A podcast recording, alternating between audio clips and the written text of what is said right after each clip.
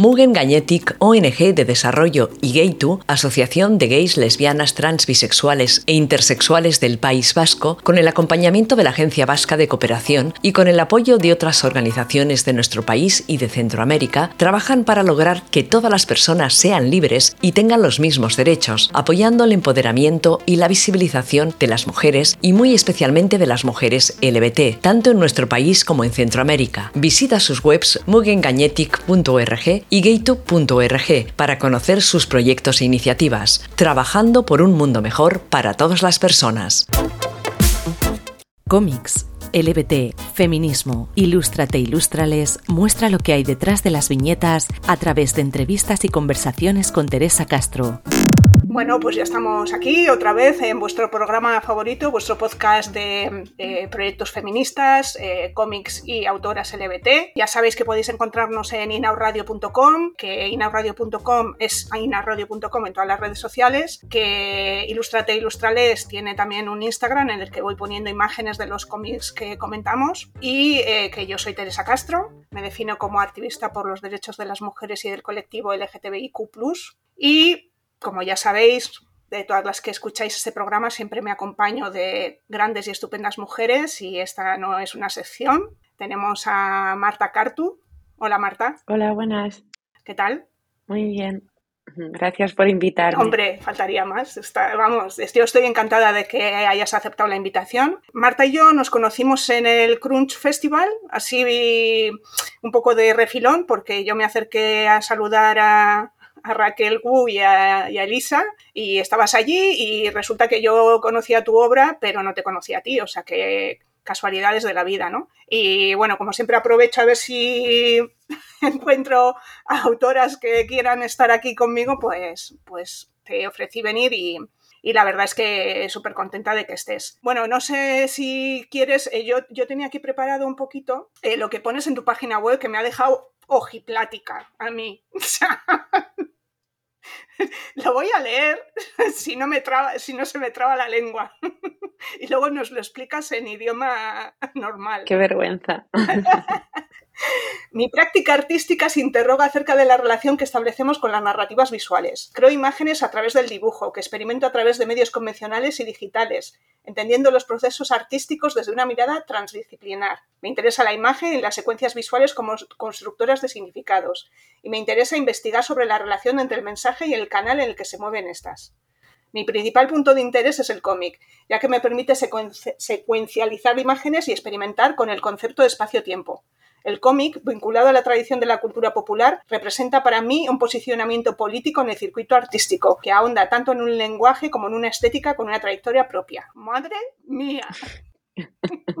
Bueno, ante todo tengo que decir que esto en parte lo tengo en la web porque mm, es normalmente cuando haces un proyecto como artista, cuando te presentas a una convocatoria, tienes que hacer un pequeño statement de, quién eres tú o cómo te posicionas tú en el circuito artístico. Y tenerlo en la web me ayuda a que si hay gente que, mm, con la que estoy preparando alguna convocatoria, pues me puedan situar, puedan saber quién soy. Y es verdad que en el circuito artístico, pues a veces se usan más estos palabras, ¿no? Que suenan así grandes. Y es verdad que si yo me presento a alguien, nunca lo diría así. De hecho, me da vergüenza cuando lo oigo porque digo, madre mía, qué pedante pero no es, esa no es la intención, sino la de explicarme con buenas palabras para cuando estoy más en esos circuitos. Así, en, en modo coloquial, básicamente lo, lo, que querría decir con esto es que em, las imágenes no, no, no, no son algo naif, no es algo neutro, sino que las imágenes que se producen construyen significados respecto a aquellos que las consumen. O sea, construimos historias con las imágenes y cuando las consumimos estamos construyendo nuestra propia identidad también a partir de ellas. Entonces, esto me parece muy importante. Creo que hay que entender la imagen, pues, por lo tanto, como constructora de significado y, hay que tener cuidado ¿no? con lo que se construye. O sea, es una herramienta muy, muy potente. Entonces me interesa eso y me interesa desde el cómic porque no es una imagen aislada, sino que que creamos historias con ellas y bueno, y también me interesa el cómic porque es un lenguaje que me encanta y defenderlo en el circuito artístico para mí es importante porque es decir, oye, esto viene de la tradición popular, no lo dejes arrinconado, esto es un lenguaje más, igual que lo puede ser la pintura o la escultura, y yo quiero jugar con esto y reivindico jugar con esto, ¿no? Poco creo que este sería como, como el resumen. Ah, y por último también una cosa que me interesa es como pensar que que la imagen no es solo la imagen en sí, sino es pensar dónde está la imagen y dónde circula la imagen. Y eso también me resulta muy interesante yo creo que ha quedado más, más coloquial y más claro para nuestras oyentes que muchas de ellas no, están acostumbradas a, este tipo de lenguaje. Bueno, ni yo, ¿eh? que yo cuando lo leí dije, madre del amor hermoso, porque bueno, eso, lo que nos has contado, tú vienes del mundo artístico, más que de, aunque el, el cómic es tu lenguaje habitual, pero tú estudiaste Bellas Artes y has desarrollado mucho de tu de tu trayectoria en, digamos, en el arte. Empezaste más con la pintura, si no me equivoco, ¿no? No, yo siempre he dibujado, en realidad, desde la... Siempre has, siempre has dibujado. Mm. Sí, sí, en la propia Facultad de Bellas Artes yo ya empecé a hacer fanzines y hacía cómics, intentaba eh, reivindicar cuando presentaba mis proyectos a los profesores que, que el, cómic era arte, ¿no? Y que, y que defendía mi obra desde ahí. Sí, sí, siempre he hecho estas cosas. Lo que pasa es que bueno, eh, Bellas Artes es un, es un, poco también cajón desastre, entonces, pues como asignatura obligatoria, pues evidentemente he tenido pintura, he tenido escultura, así que he hecho muchas cosas, pero cuando yo ya he podido definir mi obra y mi trabajo, siempre he apostado por, por, el, por el dibujo y el cómic, la verdad. Eh, ¿Estudiaste en la Universidad de Valencia? No, en la de Barcelona. La de Barcelona. Sí, ah. sí, soy nacida en Barcelona.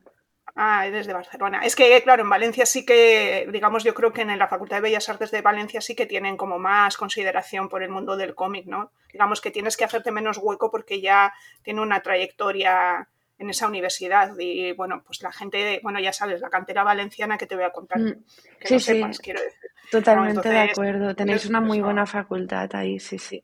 Bueno, ellas, que yo vivo en el ah, País, Vasco, ¿eh? Ay, pues Teresa, yo no sé por qué te hacía de Valencia. Oye, pues no tengo mucho acento, ¿no? No, es verdad que tu acento no. Igual cuando hablamos en el crunch, eh, no sé, es como una información que me creé y no era real. Se te cruzaron ahí las informaciones. Una de las bases de tu trabajo es la experimentación gráfica, ¿no? Eh, digamos, el, buscar lo que has comentado, un poco con, las imágenes, eh, no solo contar, sino yo creo que también ir más allá, transmitir eh, sensaciones, eh, sentimientos. Em, ¿Cómo empezaste a interesarte por, digamos, esta, esta otra parte de, del cómic, no el cómic que la gente conoce como los superhéroes o las aventuras, sino la otra parte, ¿no? Esta que nos interesa un poco más a la gente que nos gusta leer otro tipo de cómics. Sí, yo creo que Em, todo, bueno, yo empecé siendo lectora de cómics por el manga, la verdad. Yo soy de una generación donde el anime empezó a, difundirse por las televisiones eh, autonómicas además y especialmente en Cataluña, que es donde yo vivía, pues había un super programa de anime y ahí empecé a conocer un montón de, de manga gracias a ello. Y, de repente en el manga pasaba algo que no me había pasado en, los cómics que conocía hasta entonces, que era que se hablaba mucho desde el yo, que había cómics para, para chicas. Eh, que ya sé que eso es, es, un poco, sea, es cuestionable, ¿no? Es decir, porque hay una etiqueta de cómic para chica, ¿qué pasa en el cómic para chica que no en el de chico? O sea, sé que, que puede resonar y puedes decir, uy, alertas, y es verdad que hay muchas cosas criticables, pero así de entrada, yo de ver cómics que que eran pues más caricaturas o de hombres fuertes y tal, pues ¿qué quieres que te diga? A mí eso no me llamaba. Y de repente en el manga, de una chica que habla pues de, de sus relaciones con los demás, de sus sentimientos, que luego es guerrera, que no sé qué, pues de repente eso me, me interpeló muchísimo y, y, me encantó. Y fue a partir de eso que empecé a conocer más cositas, cositas, y, y aterricé en lo que en ese momento tuvo mucho auge, que era la, la novela gráfica que ahora ya no hablamos tanto de novela gráfica, hablamos de cómic en general y ya está, pero en su momento tuvo auge lo que llamamos novela gráfica. Marjan Satrapi, Persepolis, ¿no? O sea, empezando por el manga, empecé también como a, tontear un poquito con títulos franco-belgas que también creo que desprendían un poco esa sensibilidad porque estaban hechos por autoras también. Bueno, un poco, para mí tiene, hay un hilo ahí, hay una cierta relación. Y nada, fue así como poco a poco descubrí todo este mundo y, y fue maravilloso porque yo decía, yo quiero hacer cómic, ¿no? Pero empecé a querer hacer cómic cuando descubrí todo esto, porque había otra sensibilidad en el cómic. No, no la verdad que con el cómic que consumí de pequeña, que era pues eso, más caricatura o, superhéroes que la verdad que no me interpelaban mucho. Claro, eh, bueno, tú eres mucho más joven que yo, ya me imaginaba que venías del manga, también por, porque todas las de vuestra generación habéis eh, leído eh, manga. A mí me pilla un poco lejos y intento acercarme a ese mundo, pero me cuesta, me cuesta, la verdad. Pero sí que me pasó un poquito como a ti, que, claro, yo sí que leía superhéroes de muy niña y también Mortadelo y Filemón y todo esto, pero llegó un momento en que, en que todo eso me dejó de interesar, ¿no? Y hasta que conocí, hasta que Astiberri empezó a... Bueno, yo empecé a leer cómics con... retomé la lectura de cómics con Astiberri, cuando nació la editorial y empezó a publicar una de, creo que mis, las oyentes ya saben que he comentado varias veces que el primer cómic eh, que digamos dije, ostras, se pueden contar otro tipo de cosas fue Malas Ventas de Alex Robinson, no sé si, lo conoces, que es como un Friends, es como un Friends, pero en cómic que pues eso, un, un, conjunto de personajes que viven en una casa y, y se desarrolla pues eso, ese tipo de, relaciones, ¿no? Que, que dices, ah, pues mira, se pueden contar otro tipo de cosas, ¿no? Y, bueno, en el manga eso aparte está mezclado con lo que decía yo de los sentimientos, ¿no? Porque juega un papel fundamental no solo el hecho de que pueden contar cosas muy cotidianas, sino los tiempos, el, momento del sentimiento, el, o sea, supongo que eso también te llama muchísimo la atención, que es un poco lo que tú buscas también con tu, con tu obra, ¿no? Sí, eh, no sé, hablar como más de desde la cotidianidad, del día a día, que haya un espacio para introspección. En el manga, por ejemplo, hay, hay mucho espacio para que no se hablen de, cosas reales que están sucediendo, sino que de repente ves el personaje con unos fondos como extraños, brillantes, que apelan más a, su, a sus sensaciones, a su mundo personal, y mucha caja de texto, ¿no? De reflexiones, de...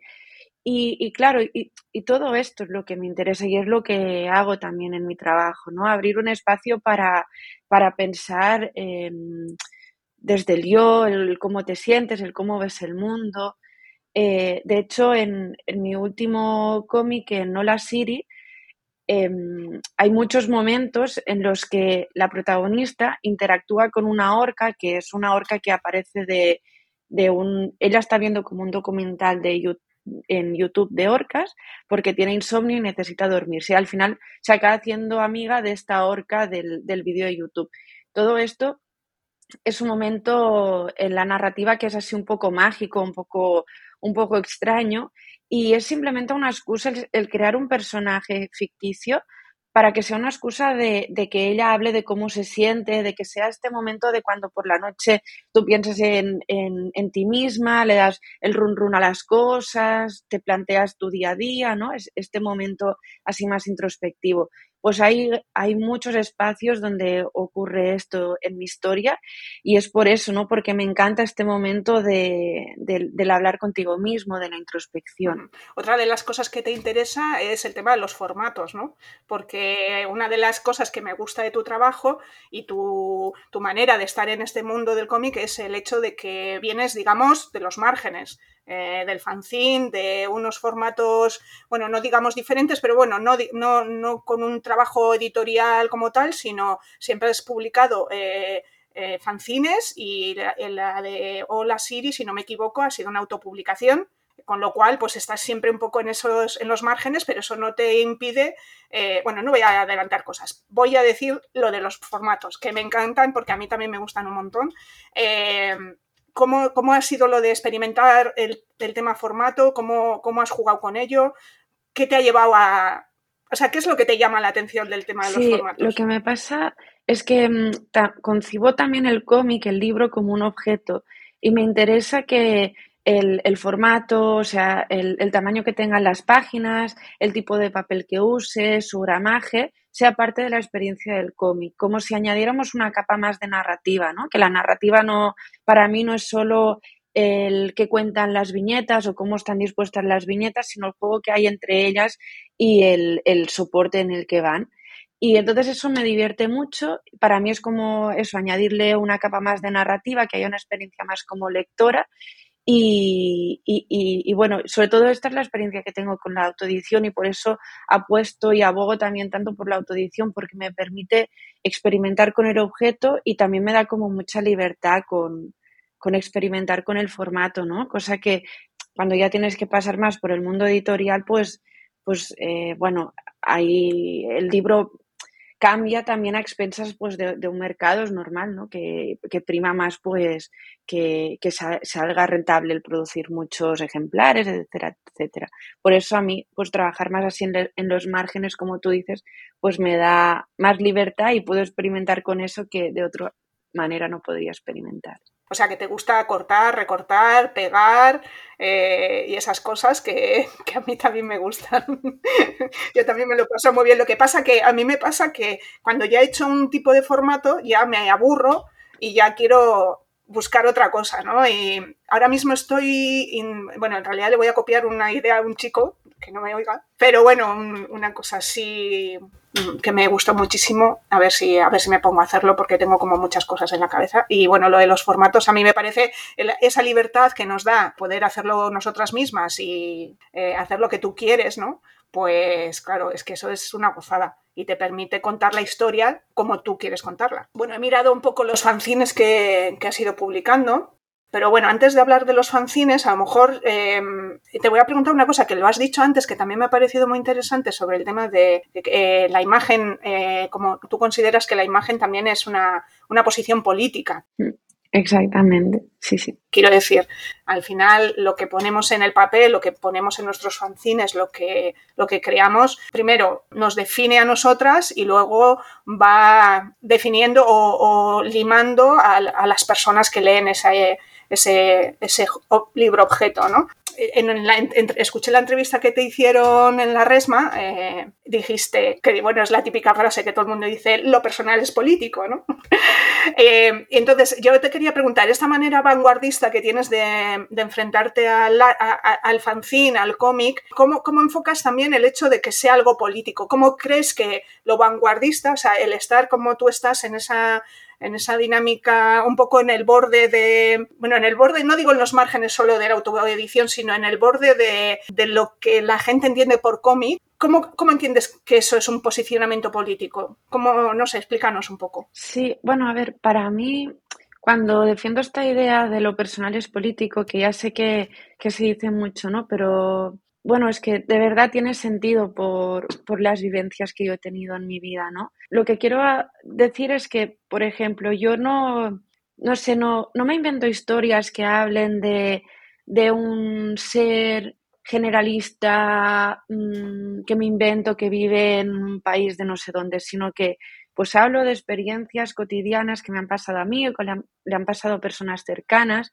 En estas experiencias cotidianas, pues puede parecer algo muy naif, puede parecer que solo estás viendo una, que una persona se levanta y se va al trabajo y luego por la tarde vuelve a casa, por ejemplo, pero sin embargo, en el momento en que muestras esto, estás mostrando el cómo funciona la sociedad, cómo funciona el conjunto de decisiones que se toman y que nos afectan en nuestro día a día, ¿no?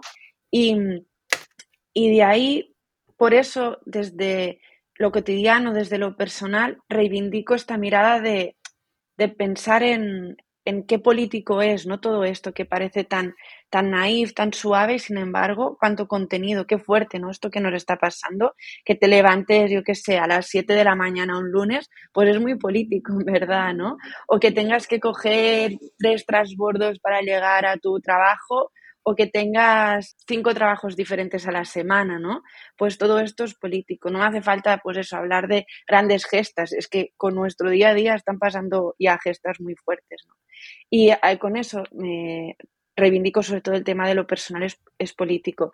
Y luego el tema de mm, lo que tú comentas de, mm, de, que pueda yo tener una estética más rompedora o todo esto, em, ahí, bueno, creo que simplemente por un tema de que me, me gusta la experimentación, creo que la estética también es, es, un discurso más con el que se puede reivindicar y, y, para mí es jugar con algo rompedor, ¿no?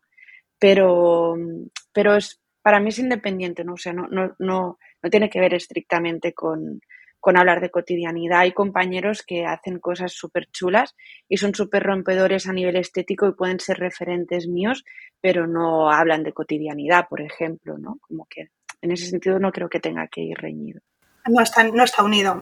Eh, bueno, ahora sí que hablamos de los fanzines, porque me han parecido súper interesantes y el que más me ha llamado la atención, por no hablar de todos y no alargarnos, luego hablaremos un poco de, tu última obra, pero el que más me ha, impactado o, el que más puede tener relación con, nuestro colectivo es el de PUM. porque muchas mujeres eh, sáficas eh, son skates. ¿Cómo se dice? Sí, lo has dicho muy bien. Sí. Lo he dicho bien, vale. es que yo no. ¿No? Y bueno, un poco lo que comentabas, que tus obras siempre parten, digamos, un poco de la cotidianidad.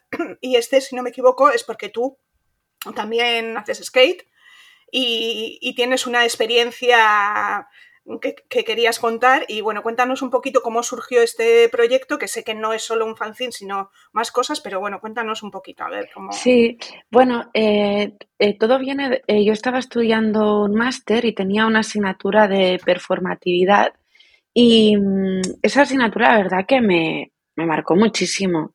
Bueno, es que ese máster me gustó mucho. Era un máster sobre em, sobre pedagogía, pero desde un punto de vista construccionista, entonces, pues básicamente era un máster de mm, educación en el marco de las humanidades y, del posmodernismo. Entonces, la verdad es que de repente como que me voló la cabeza en muchos sentidos.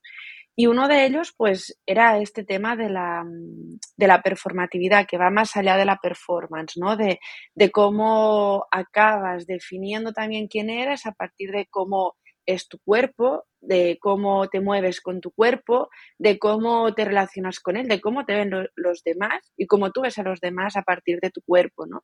Entonces, y cuando hablo de cuerpo, hablo no, no solo de, tu contorno, sino de cómo vistes tu contorno, ¿no? Entonces, eso pues para mí era, no sé, como que tenía mucho peso. Y, como trabajo final de la asignatura teníamos que hacer una, un acto performático, una performance. Y entonces eh, yo a partir de esta idea me empecé a fijar en algo que me había estado ocurriendo recientemente, que yo, yo patinaba y, sigo patinando y me pasaba que quedaba con, con un grupo de chicas que nos juntábamos para patinar y así nos apoyábamos entre chicas y tal, pero también a veces teníamos algún amigo chico y también quedábamos. Y ostras, pues que yo cuando iba sola con mi tabla, pararme hombres, eh, señores, y avisarme de los peligros de patinar. Y, ay, es que con esta carita que tienes te puedes hacer daño, qué pena sería.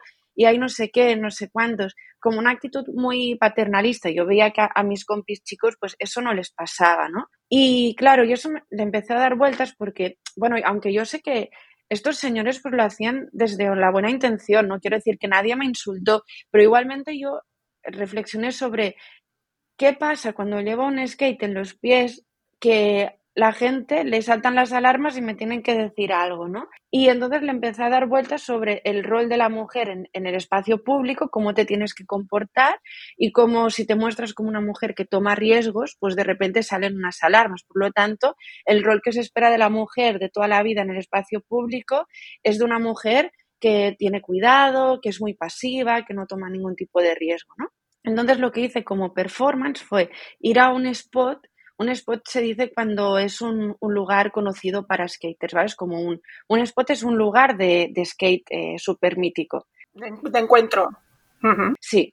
Entonces me fui a un spot muy popular de Barcelona y ahí en lugar de utilizar la tabla de skate para patinarla, decidí usarla para plancharla. Como nada, era un pequeño gesto reivindicativo de, de cómo, se, como yo con tabla de patinar llamo la atención, voy a actuar con la tabla tal y como se espera que lo haga una mujer, ¿no? Aunque ahí también había una confrontación, un juego de, en verdad, lo que es eh, el, el, rol por antonomasia de la mujer en el espacio íntimo lo estaba sacando en el público, ¿no? Bueno, de lo privado a lo público. Y entonces, pues ahí performé con esta, con esta idea de, de planchar con la tabla de skate. Y, nada, y, y, eso se quedó ahí, fue una performance. Y luego como al final el medio con el que me siento más cómoda, me divierto más es el dibujo y el cómic, pues decidí hacer un cómic a partir de esta experiencia, pero no tanto de narrarla como en plan de yo un día salía, o sea, no lo que te acabo de explicar, vaya, sino que más como desde la vivencia, más como un ensayo visual, vaya. Y me gustó mucho porque fue realmente de como de la vivencia de la performance, de esa sensación, empezar a hacer un, que recogí en un fanzine pues estas experiencias que salieron de la performance, pues más de como de la, de la sensación de la propia vivencia, digamos, y me salió como una suerte de ensayo visual. Y me gustó porque, bueno, no, no había como mucho storyboard o como mucho, como que no estaba haciendo algo convencional, sino que era como seguir alargando esta idea de la performance, pero a través con el lab. Y nada, y así es, fue, como salió el fanzine de, de Pum. Y al final, pues, pues eso, lo, lo que se relata es como como, bueno, hay, hay un cuerpo femenino, hay skates, se acaban uniendo, fundiendo, hay cosas que se rompen, ¿no? Hay esta idea de riesgo, de que te haces daño, tal, bueno, Bueno, al final este, este fanzine también es una, una reflexión súper interesante de eh, lo que has comentado tú, ¿no? De lo que se espera de nosotras en el, en, ese tipo de deportes de riesgo, entre comillas, y, qué actitud podemos tomar nosotras, porque no sé si analizas un poco eso, ¿no? ¿Qué, qué, qué sensación o qué, qué, sentimiento te dejaba a ti el hecho de que mm, los hombres, porque seguramente fueran casi todos hombres, te, te quisieran eh, proteger de un peligro que tú evidentemente ya conocías porque, porque manejas el skate habitualmente. Entonces, mm, no sé si eso también está un poco metido en el fanzine o, no. Em, no, habla, no hablo explícitamente de las personas que me generaban esta mm, interacción, pero porque para mí eso simplemente es como, es la experiencia personal, lo que te decía, ¿no? lo, lo cotidiano, lo que me pasa a nivel personal que me acaba despertando como unas ganas de crear, de hablar de ese relato. Entonces, no hablo tanto de me he encontrado a este hombre, pero sí de sí eso me ayudó a entender que quería hablar de eso en el fanzine, ¿no? De que quería hablar de cómo para mí es importante o es político patinar como mujer en el espacio público, porque me estoy reivindicando como alguien que toma riesgos, como que las mujeres podemos ser un sujeto no pasivo en el espacio público. Sí, no, súper interesante, vamos. Eh, luego tengo aquí, me, he apuntado alguna cosa para que no se me olvide para después, pero quería, eh, que lo he dejado un, poco eh, del principio, porque bueno, tú aunque te estás moviendo un poco en los márgenes, como hemos dicho, en el tema de la autopublicación, pero en realidad tienes una trayectoria que va así como una, como una moto, ¿no? Porque para tu última obra recibiste la, la beca Injuve fue. Sí, correcto. O sea, horrible. Es muy joven, chicas. Demasiado joven. Olvidaros, nada, muy joven. Horrible. es horrible. Eh, y entonces pudiste desarrollar, eh, digamos, un proyecto un poquito más grande de lo habitual, ¿no? Y que podías. Mm, no sé si, si te permitió eh, establecerte con, O sea, ponerte más riesgos. O, o simplemente te dio una seguridad de, bueno, durante un tiempo, ¿no? Tengo un dinero que me, que me da para comer, ¿no? Supongo. No, no. Supongo. ¿No te da para comer? Bueno, cuéntanos un poco lo de la beca Injuve. Chicas, mejor no ser jóvenes, que en total la beca Injuve no sirve para nada. Eh, ya está. Eh, cuéntanos un poquito, a ver. A ver, sabemos que la gente joven es precaria, entonces la beca Injuve también hace un poco honor a eso, entonces no te va a dar de comer. Qué fuerte me parece, en fin. Es una buena beca porque es un premio que al final, pues, eh, tiene, tiene un cierto prestigio, quiero decir que la gente que, que sabe que te han concedido este premio pues se valora. Y por otro lado te da una partida de dinero para producción, que no son honorarios, de una obra. Y claro, en mi caso pues fue la oportunidad para por primera vez no hacer un fanzine de, yo qué sé, de 24 páginas, sino de hacer mi primer álbum de cómic, ¿no? Que, que hice un cómic que tiene 100. Bueno, a ver, puedes hacer lo que quieras, ¿eh? tú puedes presentar un proyecto que sea de, de 30 mm, páginas, pero yo lo vi como una oportunidad de, oye, me voy a autopublicar, pero voy a hacer algo grande, porque para autopublicar esto tienes que manejar unos presupuestos que no son el del fanzine de cuatro grapas, ¿no? Ya son palabras mayores, yo tuve que ir a imprentas y, y bueno, pues que, que los presupuestos son altos. Entonces fue la oportunidad para eso, pero el dinero era solo para, para producción. Solo para la producción. Yo pensé que daban algo más, pero no. No, aunque la partida es grande, pero claro, solo te permite pues... En, o sea, tienes que justificarlo con, con facturas. Exactamente, sí, sí, sí. Entonces, claro, y eso es una lástima. Pasan algunos premios que eh, no hay partida para honorario, solo para producción. Y claro, eh, en parte hay que reivindicar el, oye, dadnos también honorarios, que no es mm, que, que, bien, honorarios, voy a hacerme rica del Estado, ¿no? No, es que lo necesitas para poder estar dibujando y solo dedicarte a dibujar, pero si no tienes que hacer otra cosa. Y es lo que en parte me pasó con Nola Siri, que eh, yo estaba compaginando una jornada laboral de 40 mm, horas con hacer este cómic y francamente fue un año de mucha exigencia y duro para mí porque yo dedicaba absolutamente todas las tardes y noches y fines de semana a hacerlo, casi no tuve vida social, además pilló en el momento del, del COVID, pero desconfinamiento, entonces era como no se podía hacer nada, tenía ganas de, ostras, salir un poco, ¿no? Para, para poder desconectar de que la situación también era muy dura, pero no podía porque estaba haciendo el cómic. Bueno, la verdad que fue un año de mucha exigencia para mí, que luego merece la pena por los resultados, pues sí, es algo que valoro porque estoy contenta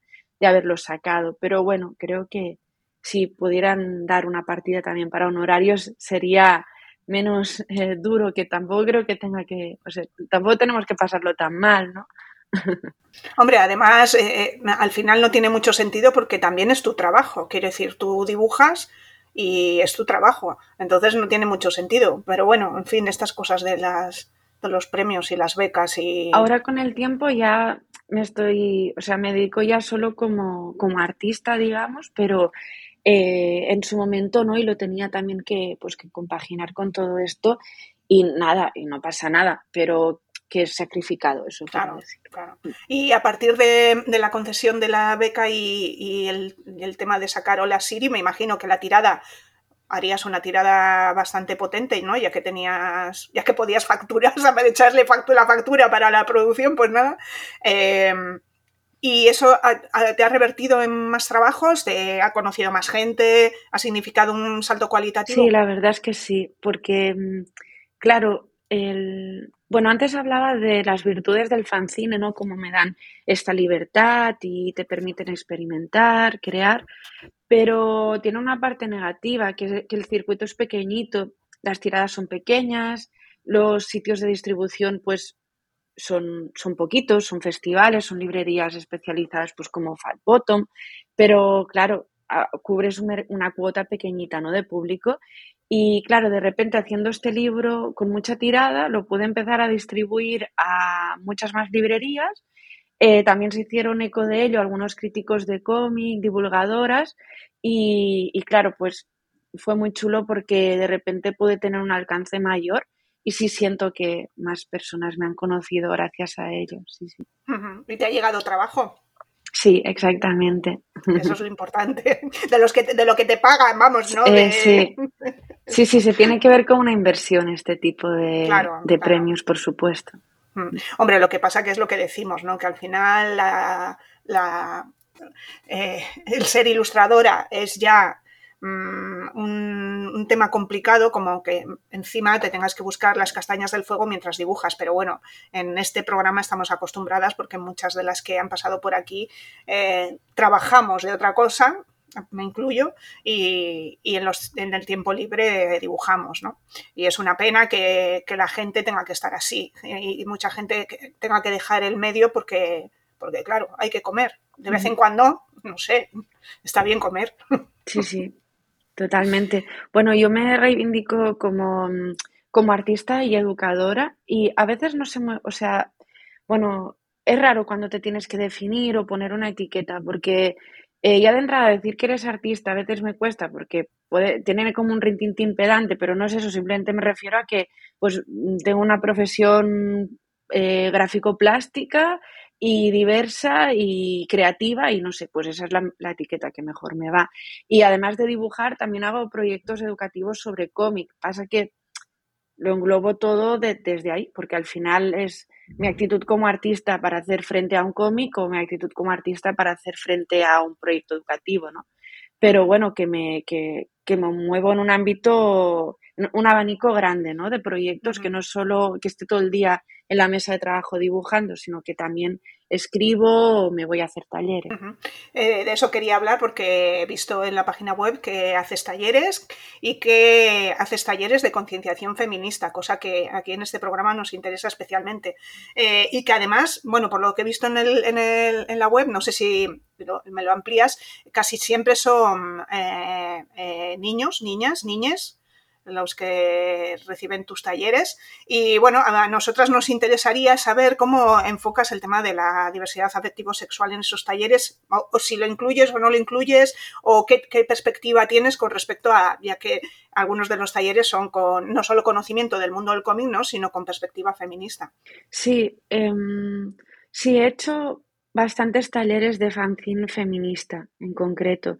Y lo he enfocado siempre desde diversos niveles. Por un lado, eh, reflexionar sobre la idea de identidad, qué es ser mujer o qué es ser hombre, eh, qué supuestas diferencias se supone que tenemos o que la sociedad nos dice cómo somos o que debemos tener, a cómo después desde la experiencia personal nos sentimos, como intentar identificar por un lado las, los constructos desde los que nos criamos y por otro, desde nuestra propia subjetividad, como romper un poco, ¿no? Estas cosas de, pues nos dicen que como chicas tenemos que ser así o como chicas así, pero es que yo me siento otra forma o, yo me siento tal, o es que como, como chico tiene, tengo que tener barba o como chica tengo, eh, no puedo tener barba, ¿no? Como desde, lo, desde el mundo más psicológico hasta mm, el aspecto físico, ¿no? Como intentar eso, reflexionar un poco sobre esta identidad.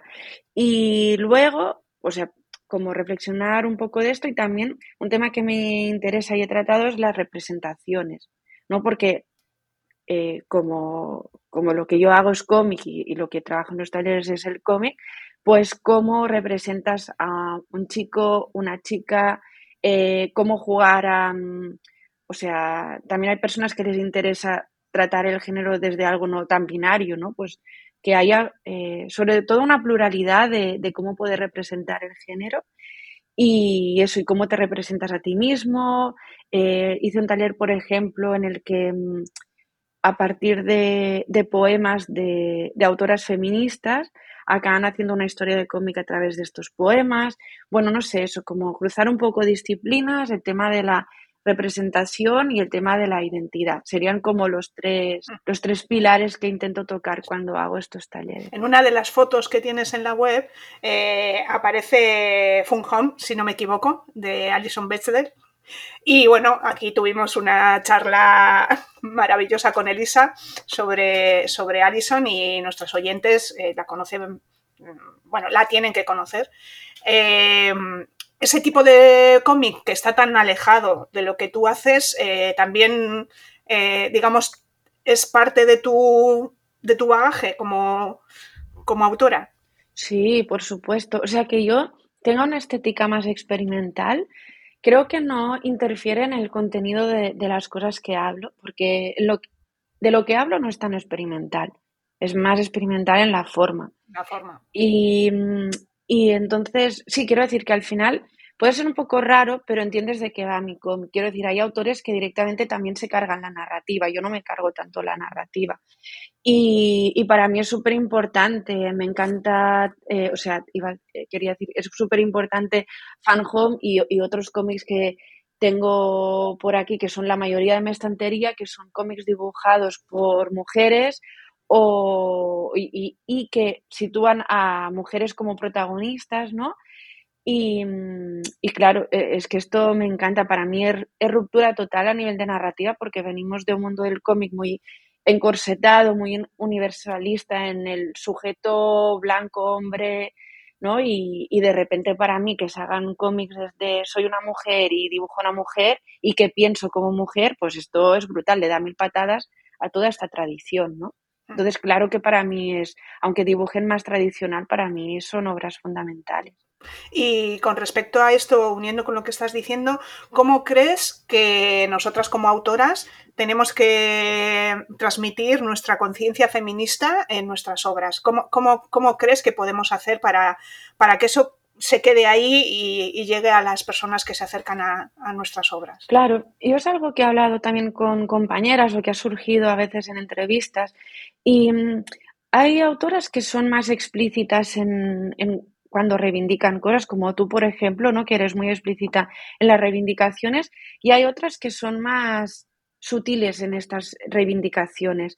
Pero creo que siempre es importante que haya hay un pequeño clic antes, ¿no? Que no te pongas a dibujar y repitas estereotipos o clichés, sino que haya una pequeña predisposición a decir, voy a hacer una historia, iba a dibujar un chico de protagonista. Ay, pues no, ¿sabes qué? Pues va a ser una chica la protagonista. Solo con eso ya puede ser un pequeño clic. O ahora mismo que en el debate feminista han entrado eh, pues em, más pluralidad, más riqueza de repensar cómo es ser mujer, pues que fuera, por ejemplo, un sujeto no binario. O sea, quiero decir, creo que son cosas que tienen que ir creciendo y enriqueciéndose con, con los debates feministas también, ¿no? Entender y saber escuchar a todas las voces, ¿no? Pero eso, que no, no voy a poner de entrada pam al, al, al, tío de siempre como protagonista, sino que me voy a replantear a ver cómo es el sujeto que estoy dibujando. Y luego eso, eh, qué le pasa, desde dónde habla esta persona, cómo se relaciona con los demás. Creo que ahí está la clave de muchas de estas cosas.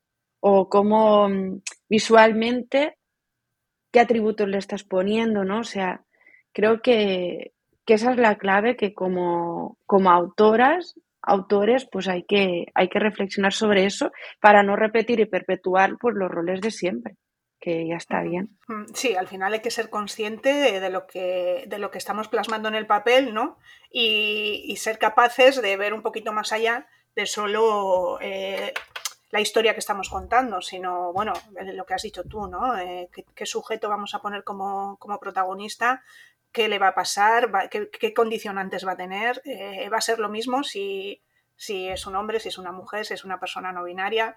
Eh, bueno, a mí me parece súper interesante y una, una, posición que creo que actualmente las autoras, digamos que estamos todas más o menos en la misma línea, aunque evidentemente no te, iba, a hacer una pregunta absurda porque me imagino que me vas a decir que no, pero bueno, como lo, he preguntado bastantes veces en, en, estos, en estas entrevistas, me imagino que si en algún momento eh, mm, te llegara una propuesta de trabajo eh, de alguna empresa mainstream eh, que tuviera cierta, cierto tufillo X, o Y, me da igual, no he dicho X por decir, eh, no sé si aceptarías o, intentarías, o sea, porque es la, discusión de siempre, ¿cómo hacemos eh, para cambiar las cosas? ¿Nos metemos dentro del sistema, lo cambiamos dentro del sistema o permanecemos fuera y luchamos desde los márgenes? Sí, bueno, es un buen debate. Supongo que hasta que no ves la propuesta en no lo puedes imaginar. A mí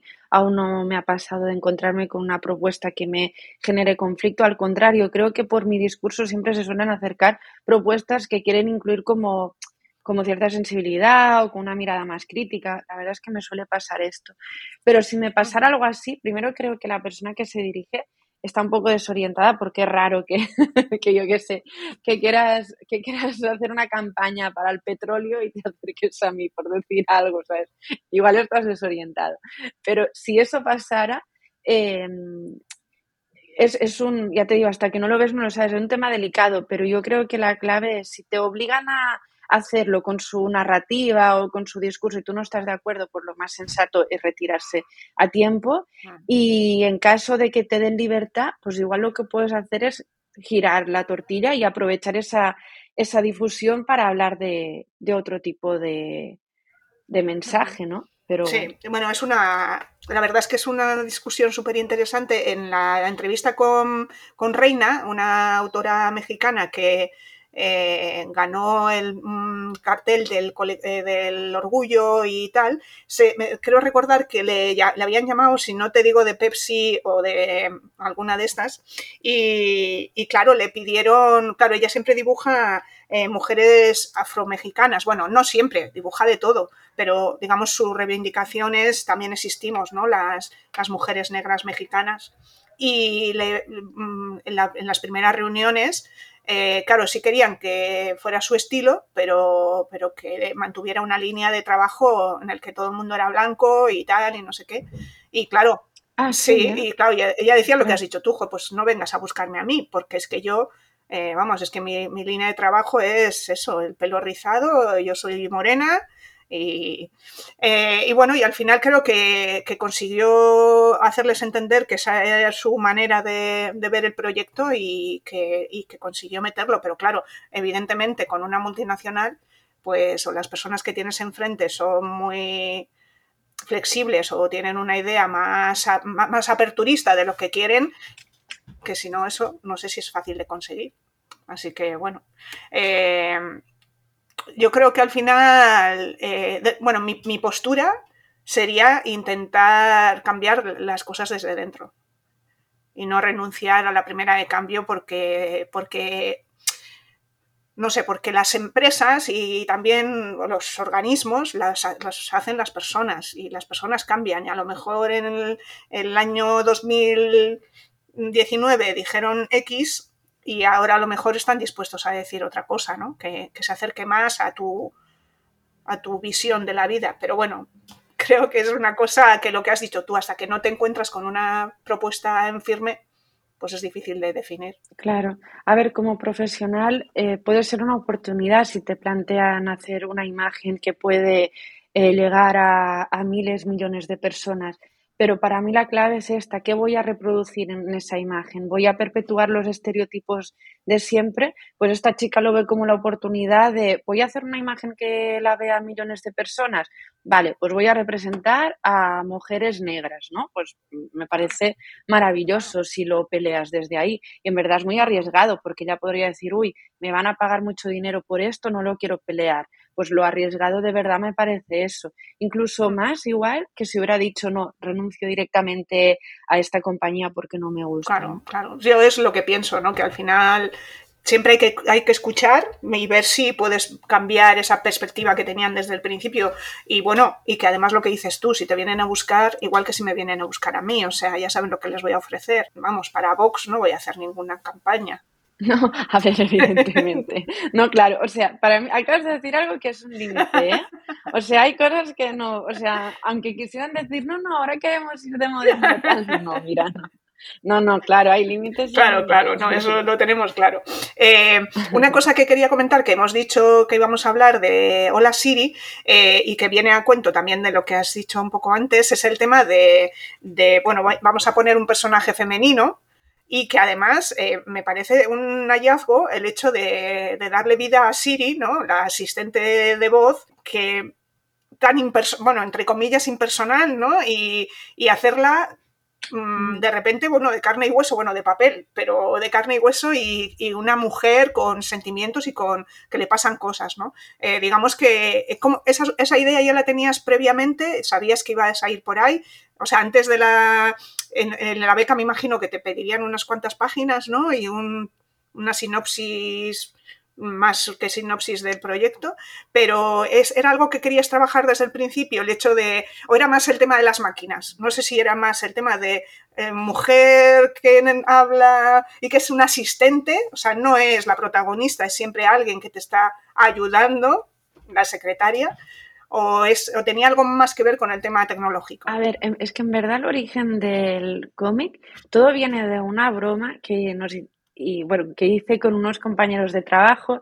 Yo he trabajado durante mucho tiempo en el sector cultural, en educación en museos, y es un ámbito que mm, en muchas ocasiones eh, pues hay empresas que subcontratan y en muchas ocasiones es precario, ¿no? Entonces, em, un día hablábamos entre compis de eh, pues Siri es tan precaria que, en plan, como reflejándonos en nosotros, es tan precaria que yo dije que echa unas horas en Apple y luego se tiene que ir corriendo a por la tarde hacer de Irene de Renfe, porque Irene es la, no sé si aún existe, pero era la asistente de Renfe que me hacía mucha gracia. Y entonces como que mm, estábamos bromeando con nuestra situación laboral y hice esta broma y tal, y eso como que se me quedó en la cabeza. Me, me gustó, me, como que empecé a imaginarme de repente que Siri cobraba vida y que sí que realmente esa era su vida. Y entonces, al cabo de poco, aparecía esta convocatoria y, y entonces eh, fue la ocasión, o sea, me hizo un clic, dije, vale, presentar la idea para un proyecto largo. ¿Qué podría ser un proyecto largo? Tenía como esta idea en la cabeza y dije, va, pues la voy a empezar a desarrollar, que esto coja forma y a ver qué va pasando. Y lo empecé a mezclar con otros temas que yo tenía de interés. O sea, quería hablar de, de situaciones eh, de precariedad, porque un poco pues es como a nivel generacional, como todas las preocupaciones que tenemos un poco, yo, mis compis, pues quería hablar de esto, quería hablar de lo que significa también ser mujer em, y hoy en día quiero decir que no es lo mismo vivir esta situación precaria siendo mujer que hombre, porque creo que siempre hay como un añadido más, eh, por no hablar de, otras minorías, de otros colectivos, eh, que, por supuesto hablo de siempre de mujer porque es, mi, mi, situación, pero que, que, sé que hay personas que aún están más em, como desfavorecidas en la capa social, ¿no?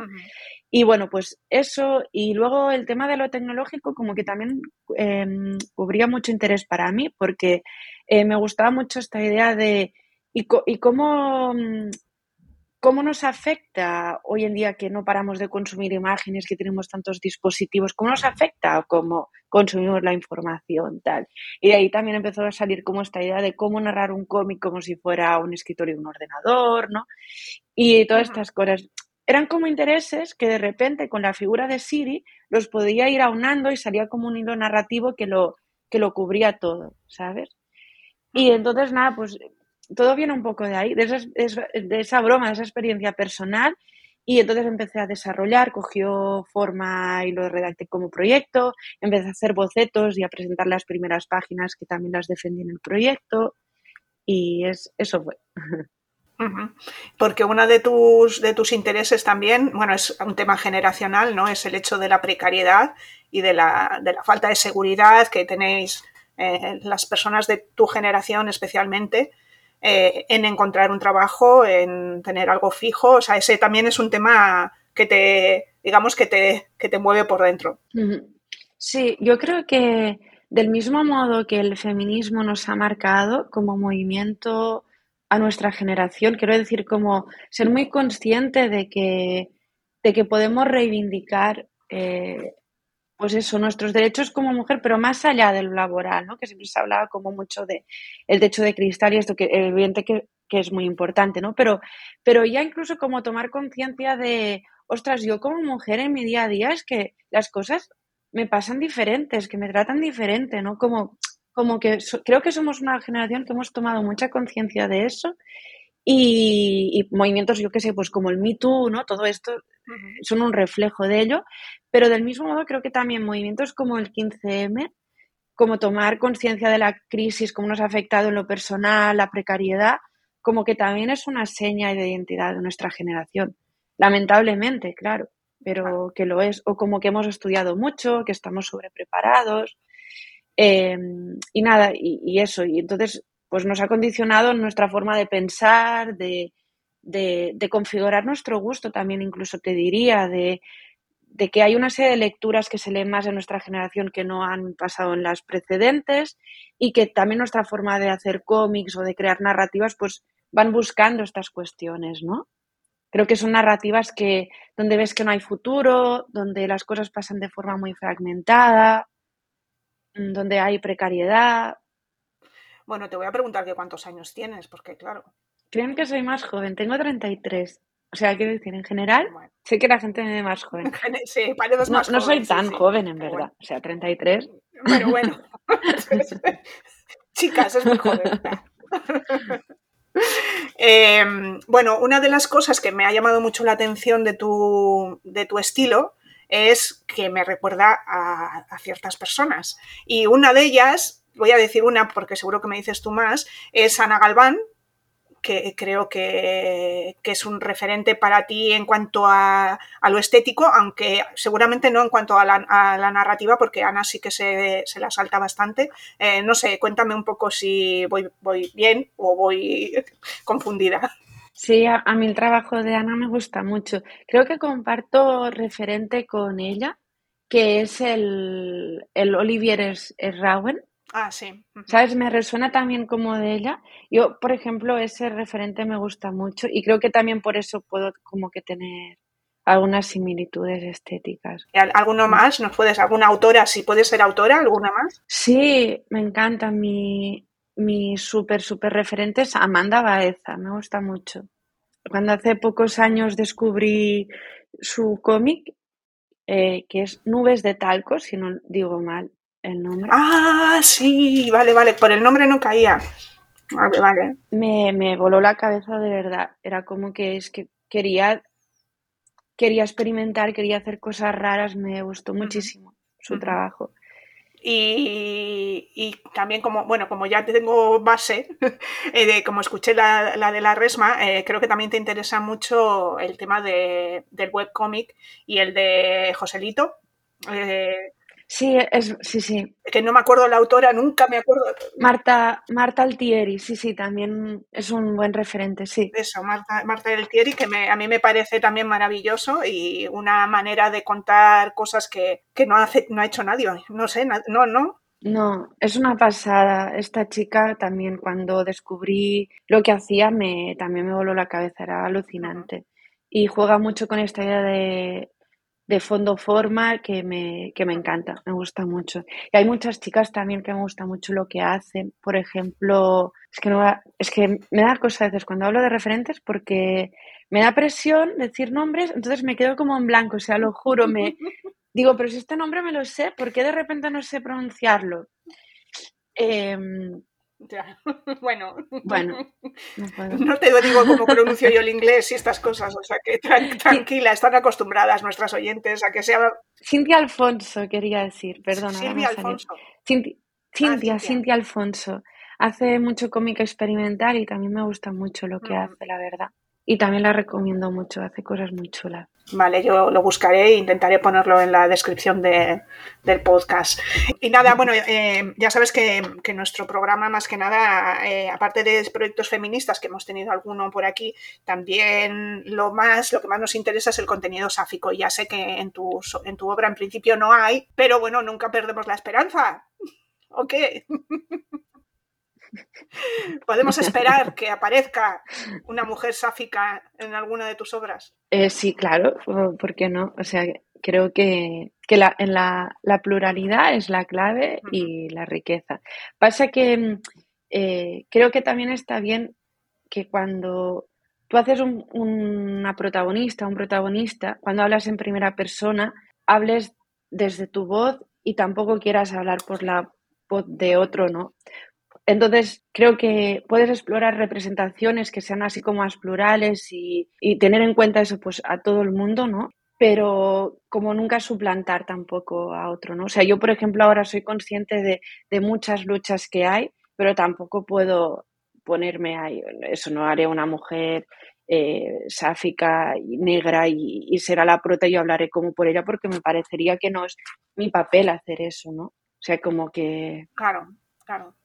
De todas, de todas, maneras, estoy totalmente de acuerdo contigo porque el tema de, dar voz a, las personas que verdaderamente tienen que tener la voz me parece muy interesante, pero también hay aquí un punto que para las personas creadoras, ¿no? Al final tú tienes que ser capaz, o sea, entiendo, ¿eh? O sea, entiendo y además lo defiendo, quiero decir, no, no, no, no creo que debamos tomar la voz, ¿no? Por ejemplo, lo que has dicho tú, yo, por ejemplo, de una, de una mujer racializada, ¿no?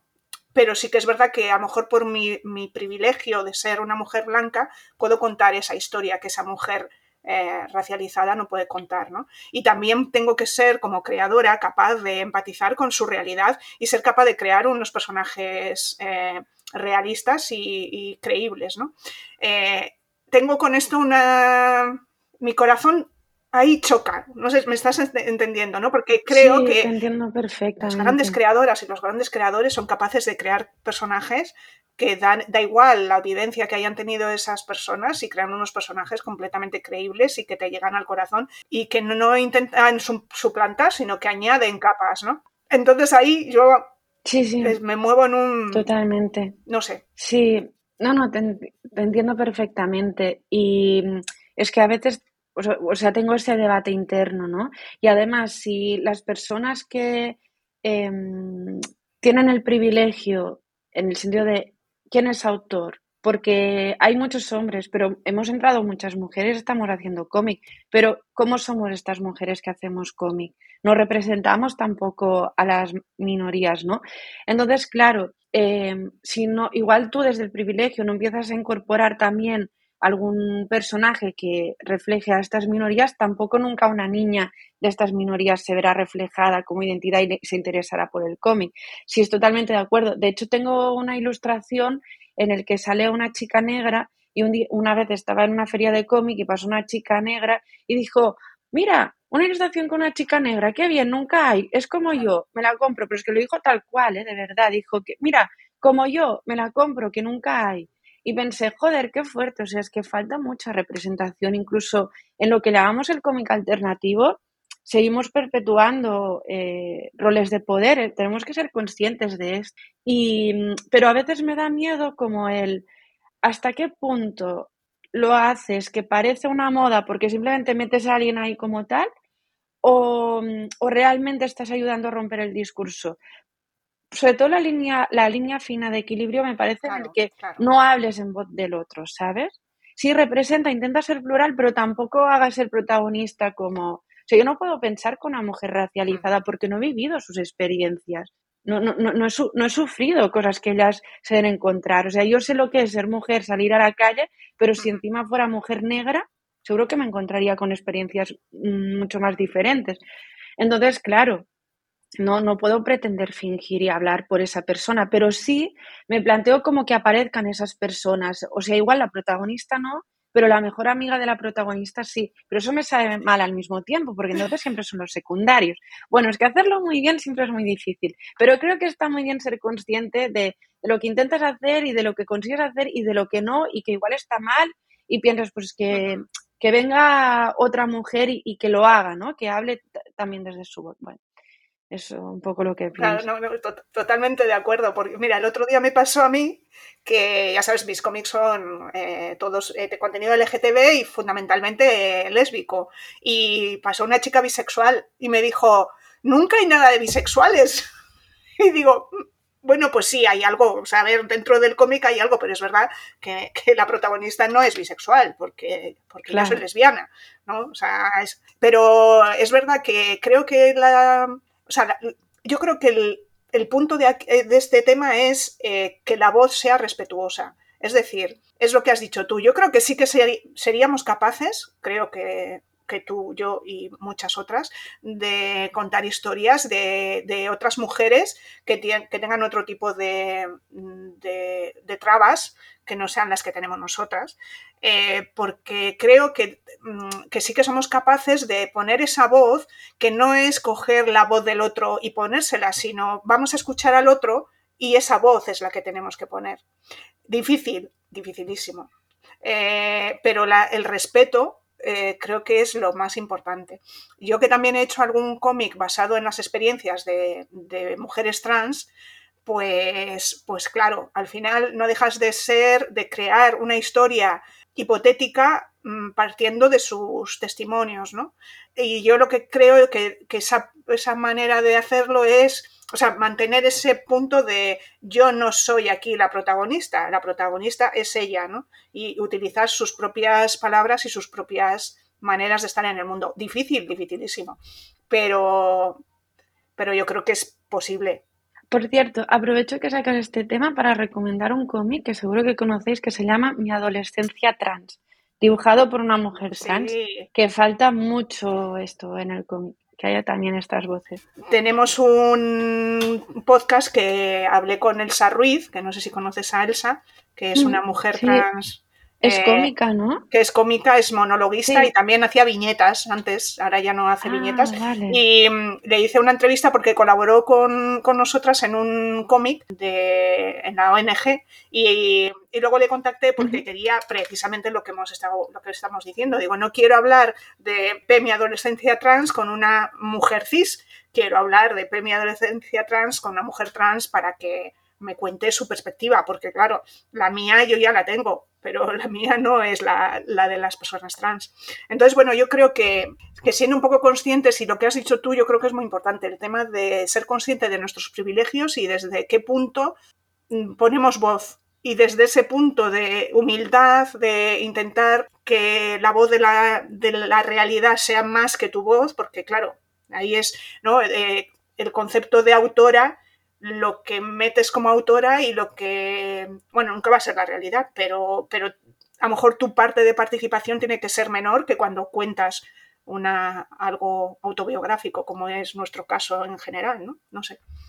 Es un tema súper interesante, la verdad. Porque además es lo que decimos, es que el hueco a lo mejor es que una mujer, bueno, nos ha pasado, por ejemplo, cuando hemos intentado encontrar personas en Centroamérica, mujeres trans que quisieran contar su historia en cómic. Pues no, no pueden, o sea, no hay, porque no son dibujantes, porque entonces, ¿cómo haces para transmitir esa historia? Pues tienes que decir a una dibujante que haga la historia, ¿no?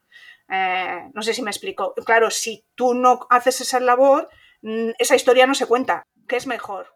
Claro, Sí, no, no, estoy de acuerdo, pero claro, sería como tener en cuenta esa voz, ¿no? No hablar tú desde lo que tú te imaginas que es ser mujer trans, porque igual estás hablando desde el cliché. Eso sería lo que a mí me sabría mal, ¿sabes? Sí, bueno, esa es la, idea que te, que te, cuento. Yo cuando he hecho los dos cómics que he hecho sobre mujeres trans, pues he tenido un montón de entrevistas con ellas e intento, pues eso, con todo lo que me cuentan, crear una historia que, que intenta transmitir la realidad que les pasa a ellas, ¿no? Bueno, que lo consigan, pues bueno, pero evidentemente siempre desde, el, desde el respeto más absoluto y ser consciente de que, bueno, lo que decimos es que si yo no cuento su historia, ella no la puede contar. No es contada, es una forma de hacerla visible. sí, sí, lo entiendo perfectamente. Eso es. Y hacerlo así me parece una forma muy respetuosa, la verdad, de hacerlo. Pero bueno, es un tema complicado, pero... Sí, son, pero creo que está bien, o sea, son temas complicados que además como autoras creo que te generan muchas contradicciones y el hecho de aceptarlas y hacerlas visibles creo que ya es un paso para, para encontrar como solución a todas estas contradicciones, ¿no? Creo que está bien eso, hacerlo visible y hablarlo y no dar por sentado pues que ya lo estamos haciendo todo súper bien, ¿no? Claro.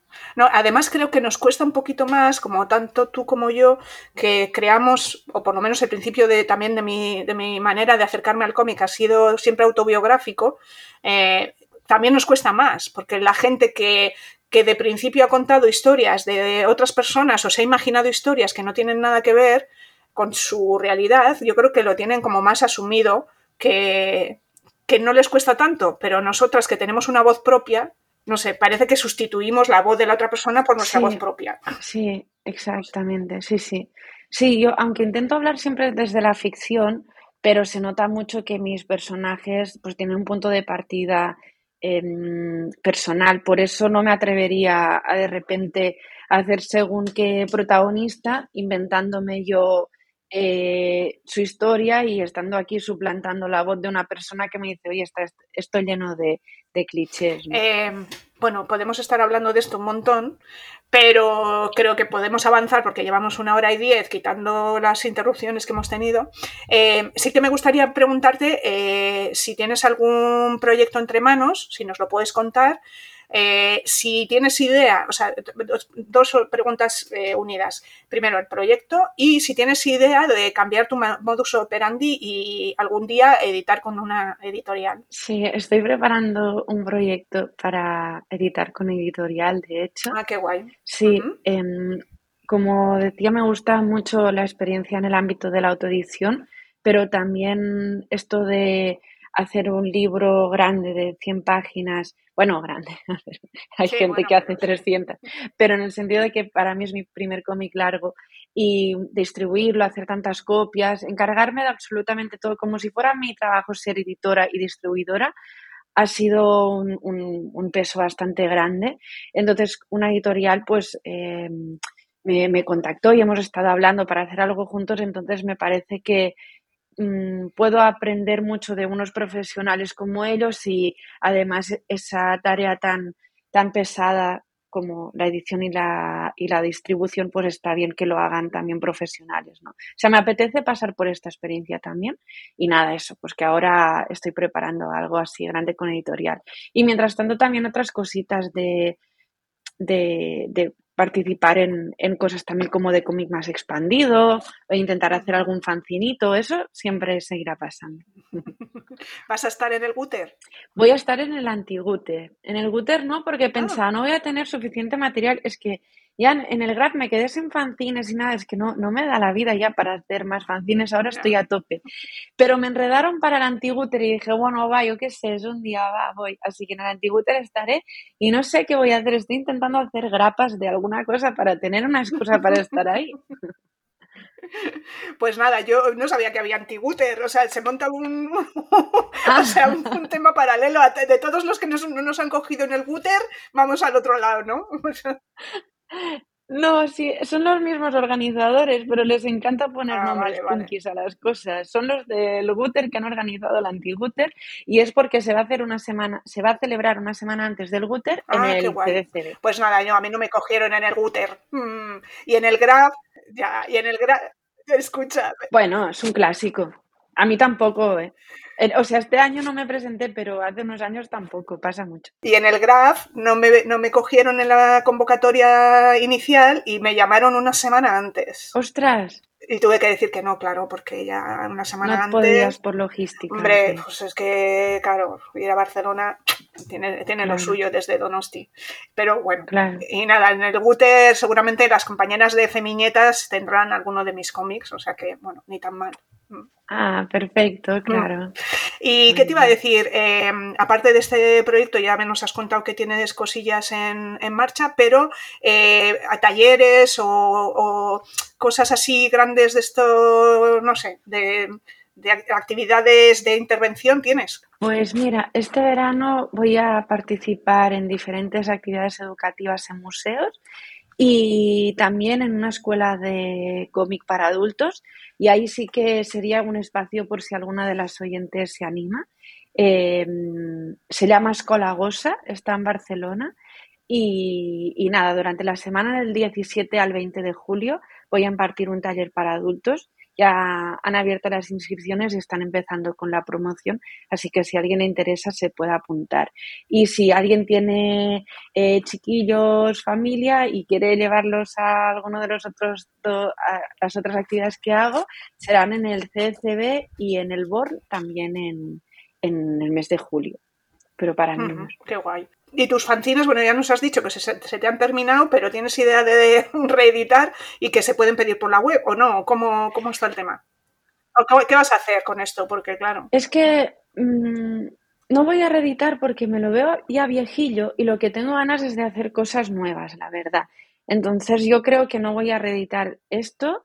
Si alguien tiene curiosidad por lo que hago y quiere ojear alguno de mis cómics, hola Siri, sí que, mm, que, hay ejemplares, pero y de la segunda edición, que la segunda edición sí que la saqué con, una editorial, con Marmotilla, pero, pero no ha sido como proyecto editorial, ha sido más de, de, de, Kiko que lleva la editorial y es un amor y me ha ayudado a hacer la segunda edición porque claro, como eso lo había sacado con el premio, pues no lo podía volver a reeditar.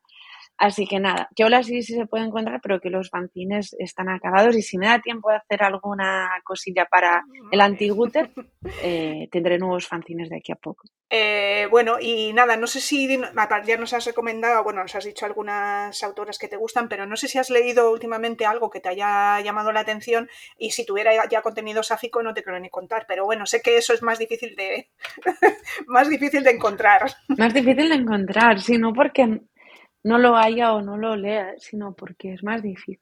A ver, ¿qué me he leído últimamente? Eh, es que me estoy leyendo me estoy leyendo cosas raras japonesas. No sé si la gente quiere oír estas recomendaciones. Pues seguramente sí, ¿por qué no? Va, una recomendación muy buena. así más en plan en clave feminista. De Gallonero han sacado un título que se llama eh, Una mujer y la guerra, no sé si lo estoy diciendo del todo bien. Gallonero es una editorial que publica mucho manga que se hacía en los 60 y es manga como bastante alternativo, bastante em, diferente al manga canónico y nada, y, que hay pocas autoras que hablan desde su propia experiencia como mujeres, normalmente hay mucho autor masculino, así que esto es un buen título porque este manga lo ha hecho una mujer. Y, nada, y este es, este es el, el cómic que tengo ahora mismo en la mesilla de noche, que fue el regalo de San Jordi. Así que sí, y estoy disfrutando mucho con este. Y luego nada, eh, también tengo en la mesilla fanzines y cosas así rarillas, pero ya no me acuerdo ni de los las les autores. O sea que no me acuerdo, lo siento.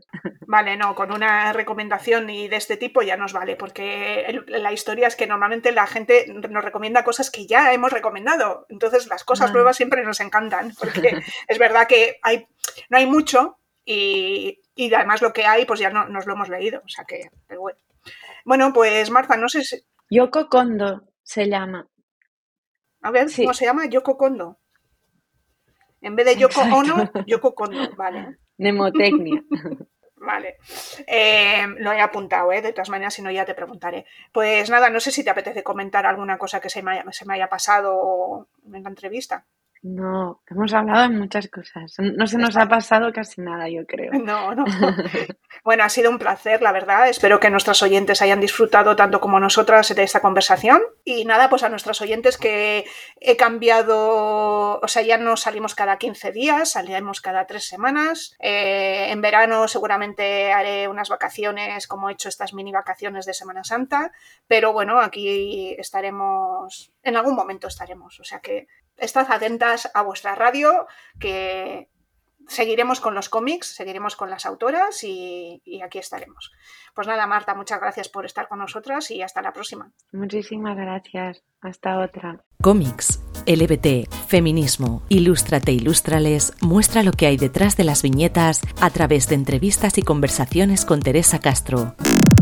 Mugen Gagnetic, ONG de Desarrollo, y Gaytu, Asociación de Gays, Lesbianas, Trans, Bisexuales e Intersexuales del País Vasco, con el acompañamiento de la Agencia Vasca de Cooperación y con el apoyo de otras organizaciones de nuestro país y de Centroamérica, trabajan para lograr que todas las personas sean libres y tengan los mismos derechos, apoyando el empoderamiento y la visibilización de las mujeres y muy especialmente de las mujeres LBT, tanto en nuestro país como en Centroamérica. Visita sus webs mugengagnetic.org y para conocer sus proyectos e iniciativas, trabajando por un mundo mejor para todas las personas.